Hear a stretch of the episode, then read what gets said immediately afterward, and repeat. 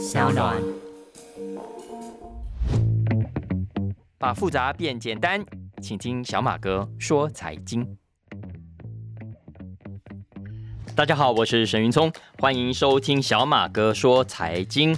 今天是我们第二集的播出啊。小马哥说财经是由早上财经出版社跟 Sound On 所合作制播的，每个礼拜呢给大家一起来分享，跟聊一聊国内外的财经新闻啊，相关的趋势啊。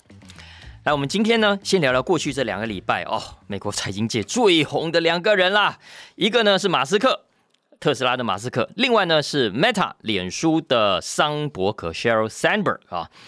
这两个新闻只要一出现啊，其实都是都是大新闻的啦啊，因为一个呢是电动车界的天王啊，一个是社群媒体界的女王啊，那因为他们都是王。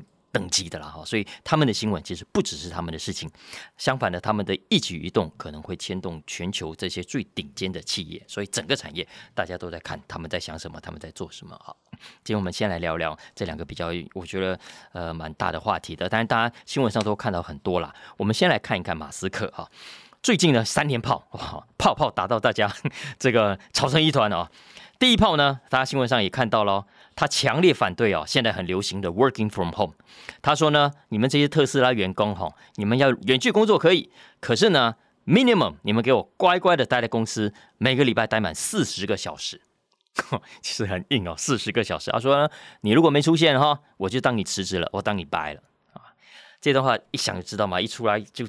炸锅了，因为受影响的不只是特斯拉，还有他接下来可能会收购的 Twitter 啊。那 Twitter 本来就出了名的 working from home 的企业啊，因为它本来就是搞社群、搞网络的。你没道理，你要你的客人搞网络，你要你的客户搞网络，结果你自己每个员工都要乖乖在公司上班，这。说不过去嘛啊！再加上，其实过去这段时间我们都知道，尤其金金融业啊，已经面临了要不要回公司上班的这个困扰了。很多的企业现在都将就将就了哈。既然你们已经习惯了在家里上班，但是呢，我又某种程度需要你们来公司跟我开开会啊，跟我聊聊天，所以呢，就出现了所谓某种的 hybrid 啊，混合型的上班的方式啊。你几天在家，几天在公司啊。所以现在其实华尔街也好，戏股也好，主流基本上属于 hybrid 的了哈。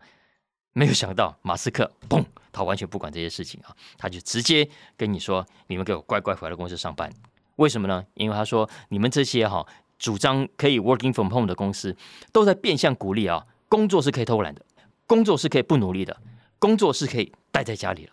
炮一打出来，哇，有人叫好了，有人叫骂，吵成一团。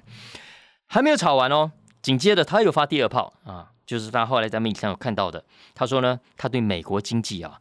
有 super bad feeling，超级超级不好的感觉啦。所以啊，在这种超级不好的感觉底下呢，特斯拉要裁员啊，裁员幅度可能高达一成啊。嘣，又是一声炸弹，整个特斯拉炸开了啊！哈，这种时代你要给我裁员啊？他第三炮也接着发，他说呢，诶，虽然我前面讲会裁员，可是未来这十二个月啊，我们特斯拉的总员工人数会增加，会成长。哎，这下大家就就就好奇了，你有没有搞错？你前面说要裁员，后面又说要成长啊？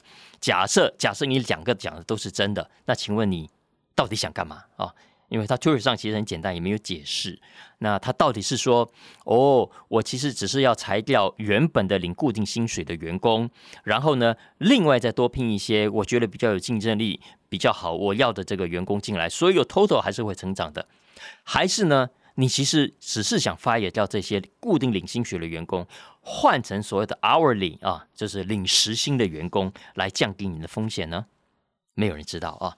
但总之，呃，马斯克在过去这一个礼拜连三炮，其实打出了很多的讨论，我觉得很有意思的了啊。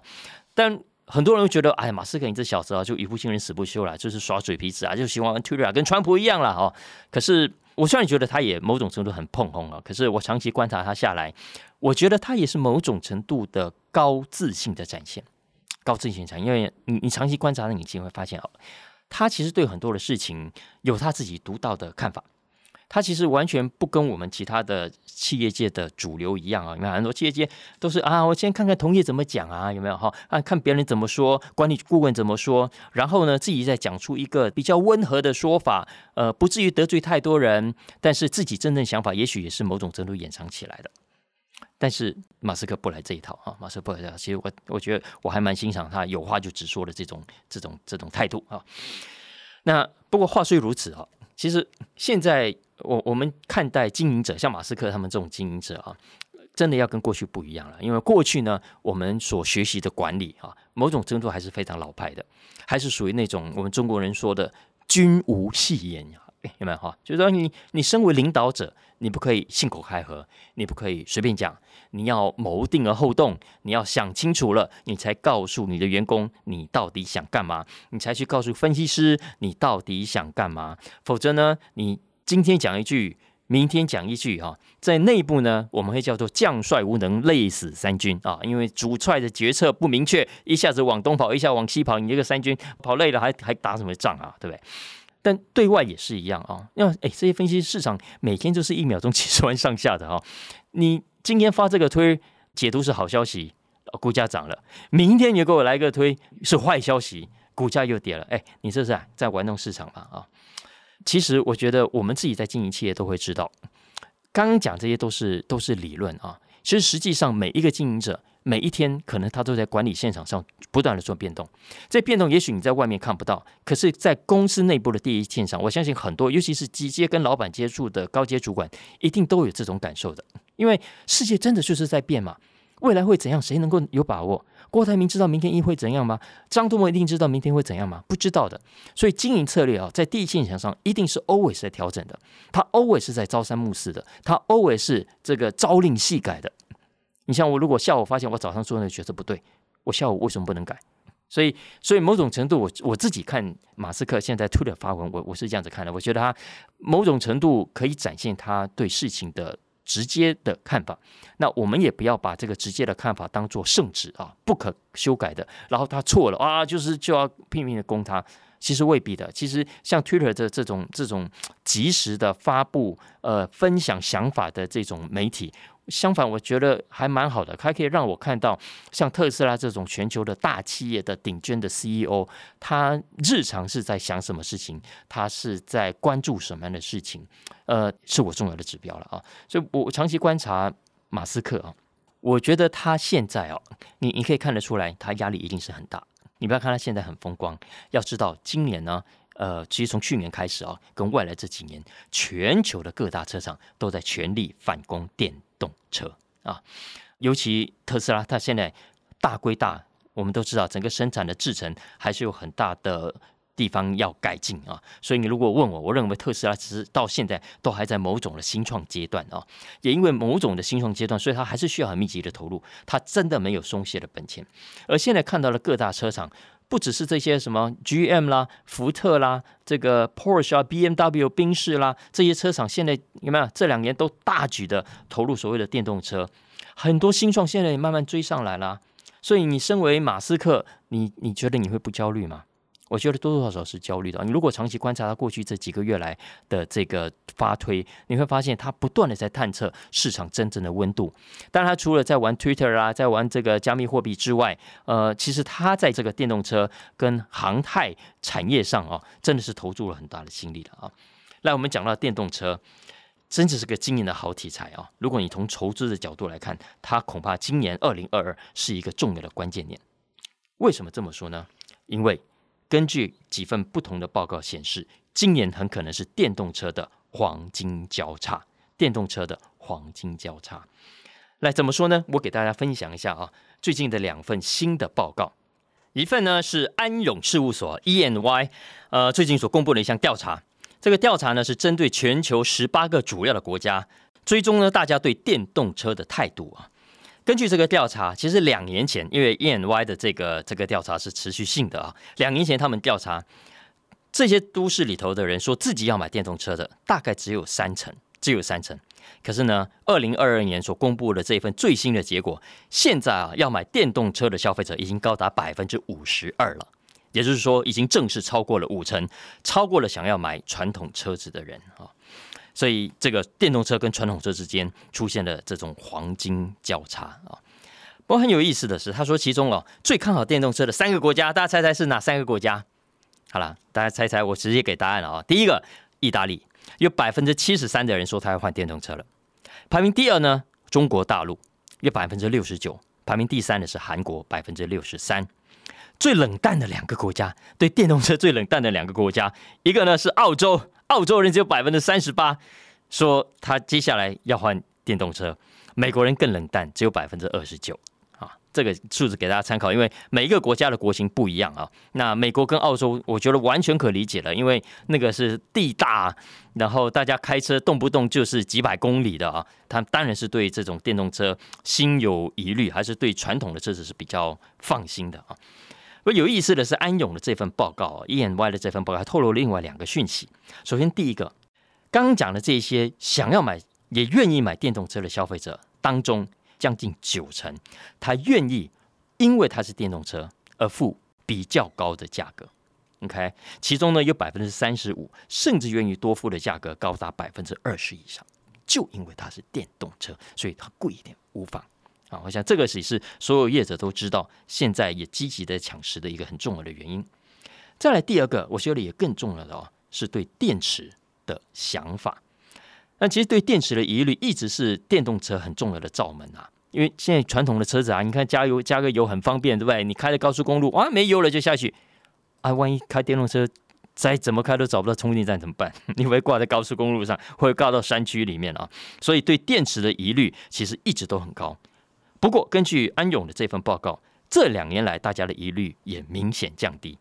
没有买过电动车的，凭想象哦，当然还是比较担心。有百分之三十六的人对电池有焦虑，但是呢？买过的人反而更低哦，现在只有百分之二十七觉得，嗯，电池可能是一个问题。换言之，其实有七成以上已经不觉得电池充电，呃，在现阶段是一个问题了啊。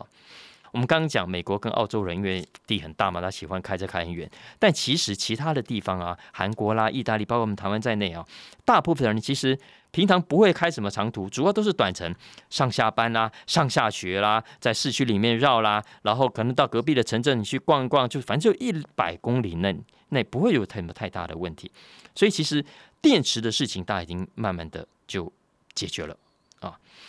那这也是为什么我们接下来要讲到另外一份权威的报告，是来自于国际能源总署啊，International Energy Agency，它在五月底所发布的一份，它每年都会发布的叫 Global Electric Vehicle Outlook 全球电动车展望啊，全球电动车展望报告，大家可以去找来看啊。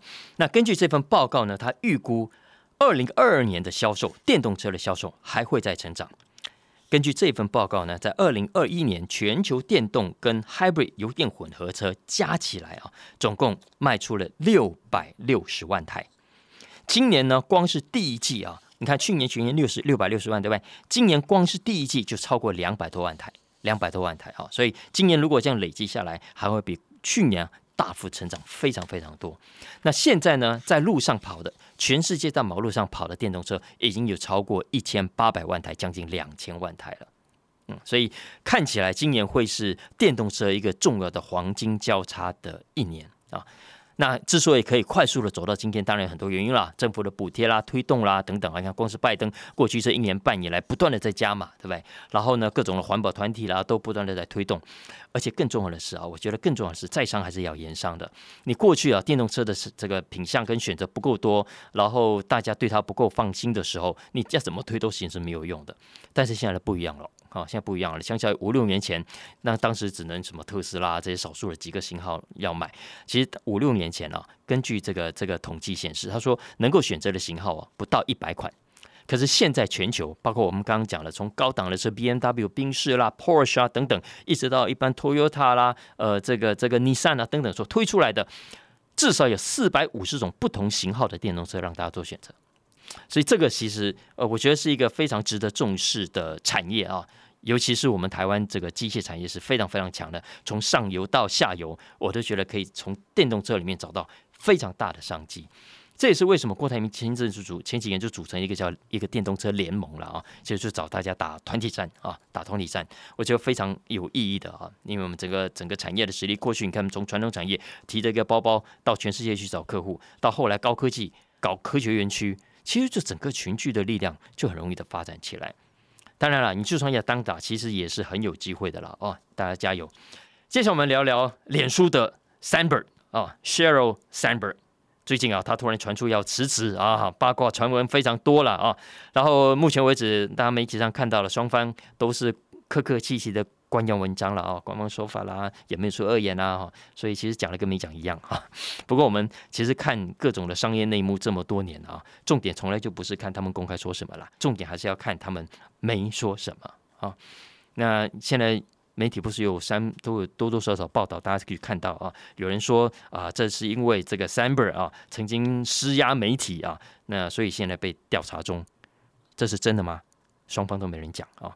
那有人说这个 Samber 过去这几年来跟这个脸书的老板祖克伯渐行渐远啊，啊，貌合神离啦，有没有啊？哎，也没有人正面的回答。那有人说 Samber 啊对这个祖克伯要推动的这个所谓元宇宙不看好啊，真的吗？哎，两边都没有正面的回答哈，所以呃，针对 Samber 这件事情，媒体谈的很多，我就不直接多谈。不过，我很推荐大家看看《华尔街日报》啊，六月二号的一篇分析。呃，这篇分析由四名资深记者共同挂名，我觉得是这起事件当中讲的最清楚的一篇文章啊。这篇文章的标题叫做 “Why Sheryl Sandberg Quit Facebook Meta”。嗯，也说 Sandberg。为什么离开脸书的 Meta 啊？呃，我觉得四位资深记者讲的非常非常的完整，因为他们其实追踪脸书跟追踪 s a m b e r 所涉及的几个案件啊，都追踪很多年，所以我想他们共同挂名写这篇文章是有原因的。那根据他们四人挂名的这篇《华尔街日报》的分析啊，以上我们讲到的问题的答案看起来都是 Yes 啊，Yes 有在被调查，Yes 两个人有渐行渐远，Yes s a m b e r 不看好脸书的未来啊。为什么这样子讲啊？其实《Wall Street Journal》呃有归纳简单的原因啊。他说以上的答案呢都可以归因于两个事情：一个 Samber 累了，第二个他跟脸书脱节了啊。先说累啊，不只是因为工作啦，大家其实看看还是有一些周边的八卦，包括他跟前男友啦、跟现任男友的事情啊，然后他又准备要结婚啦、再再婚了啊等等啊，这台媒都还有报道。《Wall Street Journal》的这一篇文章，其实有点到一个非常完整的事件，就是大家都知道，Samber 的先生，嗯，他之前的老公在二零一五年生病去世了啊。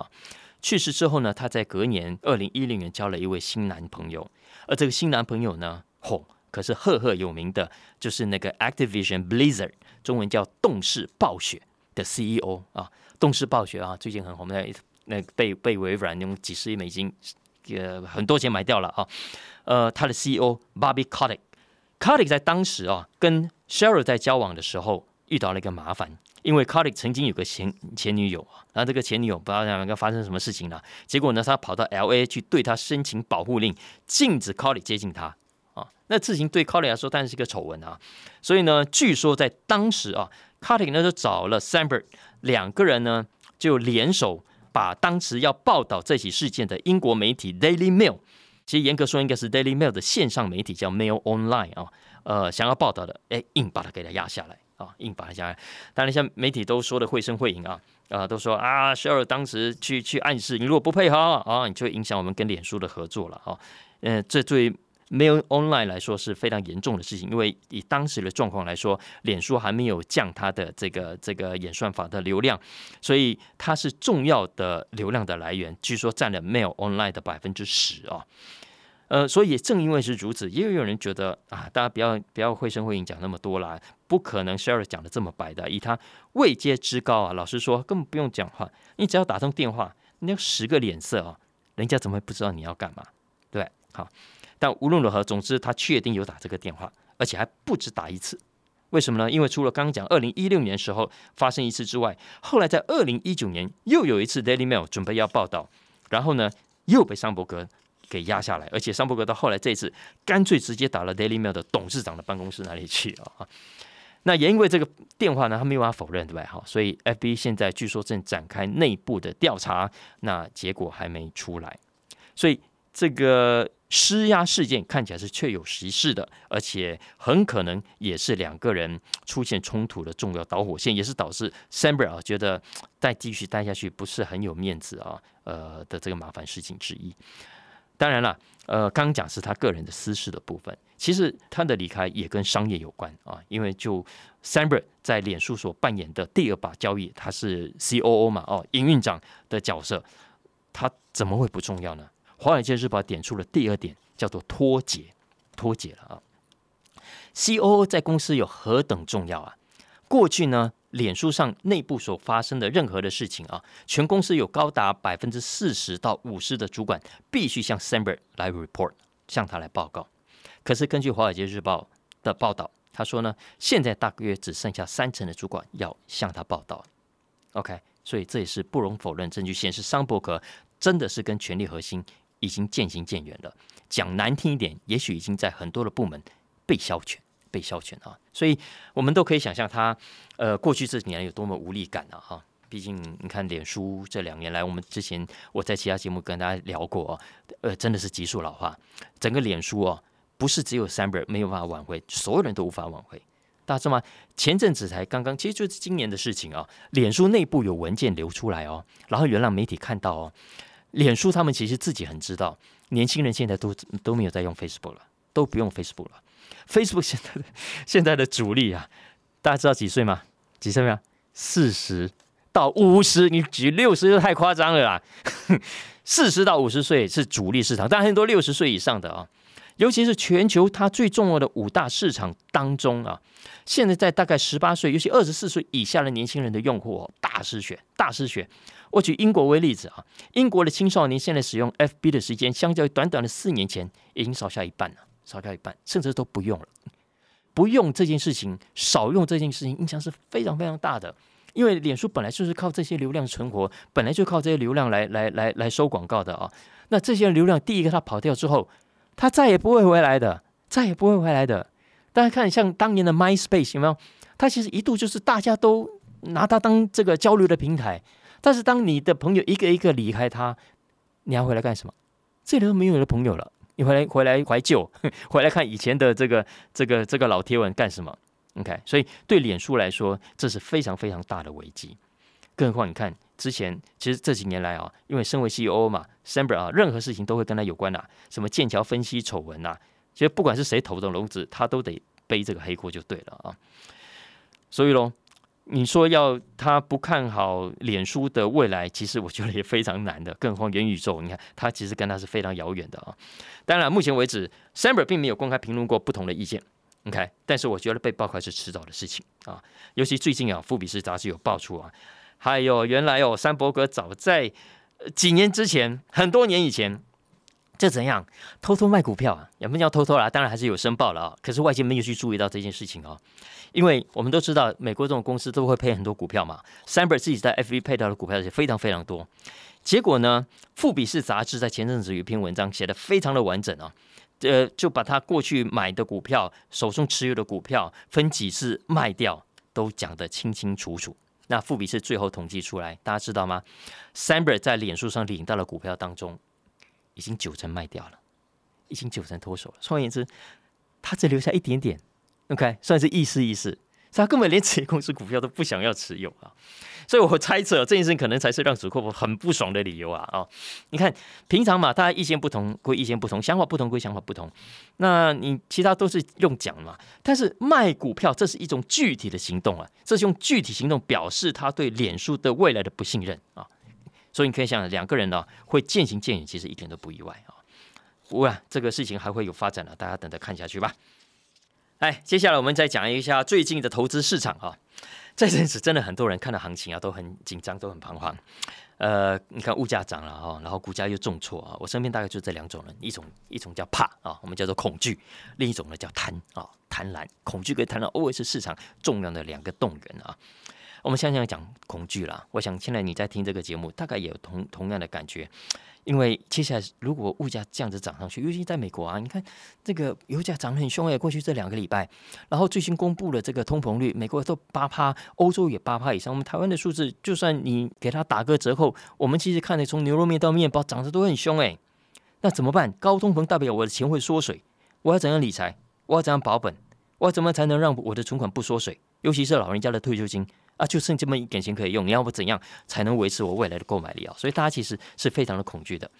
那另外还有一种人当然是非常贪婪的哈，他们其实也没有特别觉得想要保本干嘛，因为可能有些年轻人没什么本要保，但是他们想知道的是，在这个乱世的局面啊，有什么大鱼可捞啊？通膨啦、升息啦，这个股价大涨大跌啦，诶，有没有机会我找到好的股票来承接，然后海捞一票？好，那我们接下来花点时间聊一下可能的机会啊。来，如果你是恐惧型的人啊，其实最近有个新闻很有意思。大家还记得很有名的这个桥水基金的创办人吗？桥水基金啊，呃，这个创办人名字叫达利欧。达利欧，达利欧曾经写过一本畅销书，到现在还在排行榜上，叫做《原则》（Principle） 啊，原则。呃，其实达利欧还帮我们早上财经推荐过一本书哦，这个书是美国联准会主席前主席 Paul Volcker 所写的自传，因为 Volcker 是这个达利欧的偶像啊，所以他还帮这个书做了一个推荐。那达利欧他其实在一九七五年创办桥水的时候，我让你知道桥水有多厉害。其实当时他在只有五百万左右的美金可以抄，但是现在啊，你看一九七五年很快就过来到现在，他已经全球这十大或者二十大基金之一了。一九九一到二零零五年之间呢，只赔过三年，而且每一次都没有超过四趴。也就是说，发生再大的金融风暴，发生再大的这个这个行情不好，哎，它就只是小赔。所以桥水基金的整个报酬率跟规模啊，现在已经膨胀到非常大的地步啊。所以他讲话，大家要不要听？当然要听啊！啊，那他讲过最有名的一句话叫做什么呢？叫做“现金是垃圾 ”，Cash is trash，Cash is trash 啊，Cash is trash 很重要，所以讲三遍啊。那为什么呢？因为达利欧他常常主张啊，大家手上真的不要留太多的现金，应该要积极的投资。所以周围很多的这个业者也用他这句话，不断的鼓励大家说：“啊，你把钱放银行太蠢了啦，太笨了，赶快拿出来投资啊！”加上这十几年来哦，达利欧他是以前也跟我都很积极的投入公共事务啊。每一年的这个世界经济论坛嘛，在达达沃斯举行的那个，其实都有他的重头戏啊。其实今年也不例外。不过有意思的是，今年呢又有记者哎，因为今年其实很为什么很特别？因为是经历了两年停办之后。啊，今年第一次恢复到实体嘛，哦，那恢复到实体，其实参加人很少啦，呃，少掉一半啊。你看中国啦，很多团体都没有派人去啊，所以，所以像达利欧这种去了，达利又格外的重要，都捧捧在掌心啊。哎，所以记者就跑去问他，哎哎哎，你以前不是说 cash is trash 吗？但是呢，如果当时听你的话，呃，跑去买股票的人，你看看我们现在股票跌成这样，就问他说，哎，那你还认为 cash is trash 吗？结果你猜他怎么讲？他说：“对，到现在为止还是说现金当然还是垃圾。Of course, cash is still trash。”他说：“Do you know how fast you're losing buying power in cash？” 就是你知道你手上现金的购买力流失的有多么快吗？意思是说，在这种高通膨的时代啊，你更是不能留下太多的现金在手上啊。当然，这段话出来，现场其实大家都笑，所以果然隔天就变成做成大标题哦，大家又在哦热烈讨论一下啊。有人当然说是啦，现金是乐色没错啦，但是呢，也要看你买什么股票、什么基金啊。我们现在都看到了很多股票，其实比乐色还乐色啊。现金是乐色，你拿这个乐色想要去换成股票，结果股票更加乐色啊。你看 Netflix，你看看这个 Platon，呃，做那个健身器材那个跑步机有没有啊？Beyond Meat 啊，那个那个人造肉，Oatly 燕麦奶嘛，哎，其实很多都已经从高点跌到八成九成哎，你一块钱剩下一毛钱，乐不乐色？当然是乐色啊哈。所以呃，就是有人说，你看，啊，看你什么什么股票啊，Cash is trash，但有一些股票更加乐色啊。但是也有人说它是对的啊，尤其现在通膨来临，你现金的现金的购买力只会越来越差。那怎么办呢？到底听谁好呢？其实啊，我都觉得 这个都是有趣的新闻。可是呢，很多人都可能想太多了。为什么？因为你的钱可能根本没有多到需要去担心，对吗？当然，你如果真的很有钱，然后想要玩，而你怕放着会缩水，怎么办呢？于是呢，就有人去看看啊，好吗？达利欧，你这么厉害是吧？你说 cash is trash 吧，哈。但是呢，我们刚刚已经讲了很多的股票更加 trash 啊，那你自己买什么？我们看你有多高明。结果呢，他们真的就跑去调资料，就像美国证管会调出最新的十三 F filing 的申报记录，我们美国的这个这个基金要申报的一个一个规定哦。结果他发现呢，诶，达利欧有三大主要的持股，我们想跟他分享两个啊。第一个也是很重要的，也是他目前持有最多的，叫做先锋金融时报新兴市场 ETF 指数啊。我再说一次，先锋有先锋这个 Vanguard 啊，金融时报新兴市场 ETF 指数，英文呢叫做 Vanguard FTSE Emerging Markets ETF，代码是 VWO VWO 啊。为什么讲那么仔细？因为大家可以去 Google 去找看啊。因为这个指数其实非常厉害，因为这个指数其中追踪的是全球新兴市场，总共五千多档股票。OK，这新兴市场包括了呃所有的重要的国家，包括中国，包括印度，甚至包括台湾。像台湾机电，其实就是这个指数里头的重要的指标、重要的成分股之一。中国大陆的腾讯也在这其中啊。所以这个先锋金融时报新兴市场 ETF 指数是一个非常厉害的指数，而达利欧持有这个指数的比率最高，最高啊！By the way，这其实也完全符合达利欧过去这两年来他对市场所表达过的看法，因为他说过他非常看好新兴市场，他非常看好这两年的印度啊。那如果大家关心这两年的印度，可以去找前上个月的《经济学人》杂志来看哦，因为它有一期的封面其实讲的就是印度，因为印度现在是新兴市场的主要经济体当中，看起来这两年的成长率会是最快的一个国家，所以所有的钱啊都都往那里去流，往那边去看，大家可以关注一下了啊。再来，达流另外一个重要的持股是 PNG 保险公司。不用多介绍了，大家都知道是很厉害的一个包山包海的集团了哈。呃，这个吉利刮胡刀啊，有没有哈？你去超市买那个 b o u t y 的那个 b o u t y 的那个餐巾纸有没有？呃，那个汰渍洗衣精有没有哈？其实都是 PNG 集团底下的了啊。所以你可以想想看，这种生意啊，这种产品，就算遇到通膨，会差到哪里去？会差到其实很难的。行情坏你就不用洗衣服啊，行情坏你就不用刮胡子啊，行情坏你就不用卫生纸啊，就不用餐巾纸啊。还是要的 哈，所以其实通常这种消费性的的产业啊，都是抗通膨过程中呃很重要的好选择。因为有一些呃奢侈性的产品，你会因为高通膨，大家缩紧荷包之后，就就就就不想花钱了啊。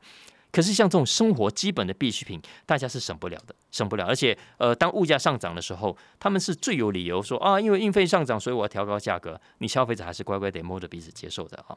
所以这个是达里欧很重要的持股，给大家做参考啊。所以换言之，这也透露了几个呃投资的原则，给大家去去想一想啊。不过，它当然是你真的有足够的现金，然后想要去投资，才需要去多想了。否则，我常常讲啊，很多人的钱其实，尤其是年轻人，那个其实一点存款只够生活，只够储蓄下来以备不时之需。拜托拜托，这种钱哈，大家是存着是比较安心的。现金是乐色没错，但是。很多股票真的比乐色还要乐色，你真的不要随便出手。你钱放的会缩水，没错，但是呢，你真的拿去股票是很可能血本无归的。你钱放在那里，OK，顶多赚不到利息，然后呢，每年可能就五趴六趴的通膨吃掉它。可是那是每年五趴六趴，你如果买错了股票，我告诉你，可能在短短几个月之内就蒸发了八成，蒸发了九成，变成壁纸啊！你晚上这样会睡得比较安稳吗？其实很难啊，好，所以还是要提醒大家。不过，如果你不怕睡不着呢，还是想要到乐色里面找黄金？哎，我们接下来聊一聊另外两位老人家的故事。一位呢是巴菲特爷爷，哦，巴菲特老爷这两年真的是赚翻了哈，应该说又赚翻了啦哈。然后最近看上了石油天然气公司，叫做西方石油公司 （Occidental Petroleum）。巴菲特呢从三月份就开始买进啊，五月份呢又分两次买进。根据他的申报资料啊，巴菲特的这个。伯克夏海瑟威投资公司啊，现在总持股数已经高达一亿四千多万股啊，持股比例高达百分之十五了，总值已经八十五亿美金，搞不好啊，巴菲特有心要吃下整间公司也说不定啊。这个是大家知道的新闻，可是大家知道巴菲特有多厉害吗？你去看看线图，你去看看线图，今年以来啊，你去比较一下 Standard S M P 五百指数啊，跌了大概百分之十八，总之这几天还在起起伏伏，总之大概跌了大概两成左右。结果，巴菲特入股的这个西方石油公司的股价，你去看一看，累计涨幅超过百分之百，才分百分你说巴菲特老爷还厉不厉害哦？而且呢，更恐怖的是，更恐怖说，你去看一下财报，我去看了一下啊，就算西方石油今年股价已经翻了一倍，你知道吗？以他今年的预估获利来计算，因为今年油价一直在涨，一直在涨啊，告诉你，西方石油的本益比也只有七倍。七倍。我们都知道，本益比越低，代表你买的股票更划算啊。所以你看，市场上怎么会没有好东西呢？当然啦，当然是有的啊，只是别人敢出手，你未必敢而已啊。巴菲特敢出手，你敢不敢啊？不过我们今天不谈巴菲特，因为我刚去 Google 一下啊，这个新闻真的蛮多，大家去看中文媒体都有报道，都可以去 Google 来找来。但我要讲的呢是另外一位比较少被注意到老先生，当然在他也很有名，不过他最近做的这些投资啊，大家比较少注意到索罗斯，索罗斯啊。索罗斯老爷爷呢，跟巴菲特抢石油公司不一样。他抢石油是大家都觉得油价在涨，这是黄金，这是黄金股啊。但是啊，索罗斯今年九十二岁，这位九十二岁的老爷爷呢，吼，他是怎样经常捡垃圾，捡垃圾。什么样的垃圾呢？哎，我们刚才不是讲嘛，现金是垃圾，有些股票更是垃圾，对不对？但有些垃圾里面呢，是藏着黄金的，藏着黄金的啊。举个例子来说，今年哈，其实几档电动车的概念股啊。虽然我们刚刚讲黄金交叉，黄金交叉，但中间其实我们现在的电动车就像一九二零年代的这个传统的汽油车一样啊，其实还是处在这个战国时代百家争鸣的状况了啊。有一些很好，但是有一些可能活不了几年，所以有一些电动车概念股啊，现在其实大家不是那么看好。所以今年呢，很多其实股价都趴到地上去啊，就是很多人碰都不敢碰的乐色。可是呢，索罗斯很厉害。他这几个月啊，都在演什么？他在演拾荒老人，他经常捡垃圾。被他捡的垃圾股之一哈，来，我们讲他几档。一个呢叫做 Rivian，就是很有名做电动货车的 Rivian。Rivian 哈是真的很惨，它很有名，OK，也是很重要的公司。可是今年真的很惨，它去年底才刚 IPO，其实很风光。IPO 的时候股价哈七十八块美金，索罗斯当时很看好，所以呢一口气进了两千万股。近两千万股，后来这张股票一度最高飙到，你看我刚刚七十八块 IPO 对不对？最后有飙到一百七十九块，涨了一百块美金以上啊，吓人吧啊！可是可是我告诉你，也不要太高兴，因为一百七十九块就是触顶了，因为触顶之后，你看那个线图就一路狂泻，在跳水一样。现在大概只剩下三十几块啊，从一百七十九到三十几块啊。呃，《华尔街日报》在六月四号有一篇很长的文章。呃，也推荐给大家看啊，其实就是分析这家公司有多惨啊，有多惨。呃，这篇文章的标题叫做 “Rivian's Great EV Expectations”，呃，Rivian 的这个电动车的预期啊，Meet the harsh reality of manufacturing，已经遭遇到生产的残酷现实啊，有这么一篇文章。结果呢，索罗斯有没有被怕到？没有，老先生哈，现在逢低继续买。根据最新的申报记录啊，他居然又加码了六百万股啊！而且呢，他还不只是买 Rivian 哦，根据他的申报记录，他同时还买了另外两档的电动车概念股，一档呢是中国的未来汽车 Neo，他居然买了一亿股；另外还有一家很有名叫 Lucid 啊，他也买了六百万股啊。那其实这两档股票近年来都都已经腰斩了啊，所以真的就是正式进入了我说的 乐色等级。只是它到底是真的乐色呢，还是其实是黄金藏在乐色里？这个我们现在还不不知道啊。呃，尤其是刚刚讲的这个未来，其实大陆那个 Neo 哦，先行传输电池会自自燃啊，然后烧车整个烧起来烧死人啊，然后还有自动驾驶有问题啊，导致车祸啊。等等的啊，所以现在股价一直在低档起伏，原本最高还有五十几块啊，现在我看了一下，大概都跌破二十块钱了啊。Lucy 其实也是一样啊。索罗斯为什么买这几档股票？今天没有人知道啊。他是真的看好电动车的市场呢，还是只是觉得叠升是一个很好的进场时机？我们可能要看在接下来这几个月才知道啊。那至于你要不要学索罗斯爷爷，其实真的看你自己啊。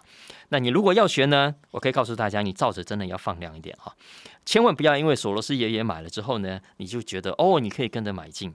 你也不要千千万不要太迷恋什么叫价值投资了啊！拜托拜托，索罗斯爷爷跟巴菲特爷爷不一样，巴菲特爷爷呢是价值投资的主张者，长期投资的主张者。当然，巴菲特还是有做短线的啊，呃，有做这个长期投资以外的事情，那是另外一件事情。不过，基本上巴菲特是属于看好价值股的，但是索罗斯完全不一样，索罗斯完全不一样，可以说是个典型的投机大师啊。从当年投机英镑就是这副德性。那有人统计过啊，索罗斯现在旗下基金啊，大家知道吗？他买这个股买那个股，对不对？但是他平均的持股天数不到一年，只有九个月啊。所以很快，其实他觉得行情好了，或者他觉得我不应该再持有，其实把它卖掉啊。哎，九个月这还只是平均哦，意思是说还有很多股票它持持有的天数其实更短了啊。所以啊，大家不要看人家老爷爷，老爷爷可能只是行动变慢的样，人家在投机市场上金股可是活络的很啊，九个月就可以把那个股票给给给清的干干净净啊。相反的，我觉得很多年轻人哈，虽然这个身体很活动，但是呢，脑袋空孤立啦，进到市场里面哦，怕东怕西，呃，然后呢，呃，该有的行动都没有行动了。所以说我接下来想讲一下年轻人哦。我常觉得我们现在这几年，我们都看到年轻人投入市场了啊，这当然，呃，对有兴趣的年轻人是很好的事情。但是呢，我觉得对于有些完全没有兴趣、对市场完全没有感觉，就觉得好像只是想要增加存款、想要多赚点钱，所以被迫硬是吃进来的啊，我觉得这些是最麻烦的、最麻烦的啊。我强烈的建议大家，除非你真的有兴趣，否则呢，这个市场啊，你真的是尽量的保持距离就好。那你如果非进来不可呢，你真的要慢慢的培养自己的兴趣啊。尤其现在很多年轻人进去金融业，其实我我觉得蛮好的。如果真的有兴趣的话，我一个亲戚他大学念传播的，现在呢他研究所想要改念金融。我问他为什么？他说感觉只有这样才能够赚到大钱。好，所以我觉得很好。那接下来我要讲的是一下，呃，讲一下这个金融证照里面的大魔王啊。呃，这个大魔王英文我们叫做 The hardest exam in finance 啊，就金融里头最难考的考试，最难考的证照。就是所谓的 CFA，中文呢叫做特许金融分析师 CFA 啊。这个 CFA 啊，听众朋友如果准备过、听过就会知道，它超难准备的，超难考的，它也超难过关的，而且重点是超贵的。但即便是这样，还是很多人想考啊，全世界都一样，不是只有我们台湾这样的。不过英国金融时报啊，它一篇文章，这篇文章说，其实 CFA 的考试。需求跳崖了啊，falls off the cliff 啊，跳跳悬崖了。我们来看一下为什么啊？那 CF 大家知道啊，它它真的是非常非常难考。它总共有分成三个 levels，三个等级啊，从 level one、level two 到 level three 啊。那每一个等级呢，都要花很长的时间准备，因为它其实涵盖的范围非常的广，从你的一般的知识到比较专业的知识，它都要考你啊。那《金融时报》这篇文章引述的数据呢，是根据 Level One 的考试的报名人数啊，已经出现了连续三年的衰退。在疫情之前的二零一九年，报名考 CFA 的全球总共有十六万九千人，十六万九千人，记得这个数字啊，因为二零二零年因为疫情报考的人数只剩下七万三千人。OK，所以超过腰斩啊，十六万多，将近十七万，剩下七万十万人没有再去考了啊。那二零二一年这个考试呢改为线上，因为欧美很多地方还是在二零二一是 lock down 的，所以改为线上好很多，但是也同样只有十二万五左右，十二万五左右。根据 Financial Times 呃的这个报道，估计今年这个学年的考试哦，只有不到十万人。不到十万人啊，所以换言之，有很多人过去很积极的要考到 CFA，以考 CFA 为荣，哎，现在觉得算了算了，连考都不要考了啊！这对 CFA 来说，对很多证照来说都是一个大消息。都要知道为什么？为什么会减少这么多呢？当然，根据金融时报的分析啊，第一个当然跟疫情有关啊，不过跟疫情有关的部分还不是因为啊，因为疫情大家 lock down 了不能出门，而是相反的。我没有办法准备，因为这个考试啊，考一个 level，一个 level one 可能大概要考要准备至少两百到三百个小时，三个 level 考下来，你至少要准备一千个小时，跑不掉的啊。但是在 lockdown 的时候，大家知道，第一个你可能工作上就不顺利啊，然后你变成你要花很长的时间，呃，在找别的收入，所以你静下心来准备考试的时间一定是减少的。再来 working from home。家里如果你有小孩的，你更是别想了哈，不要想要做什么准备了。所以你既然没有办法准备，这个考试的费用又这么的高，请问你要不要花这个钱？更何况我们刚刚讲个超难过关的啦，它的及格率哈太低太低了。我给他一个数字做参考哦，大家知道吗？以现在最新的数据，一百个人去考，只有二十二个人可以过关，这是一九六三年 CFA 开始考试以来最低的一个过关的标准。好，你如果是年轻人啊，看这些证照一定要知道，很多的证照，老实说，并不是绝对需要的。很多的证照都只是你去找工作的时候，你填履历的时候，呃，人家要看一下，之后其实完全没有用了。因为当你进到这家公司之后，人家不再看你有什么证照，你要看你到底有多少实力。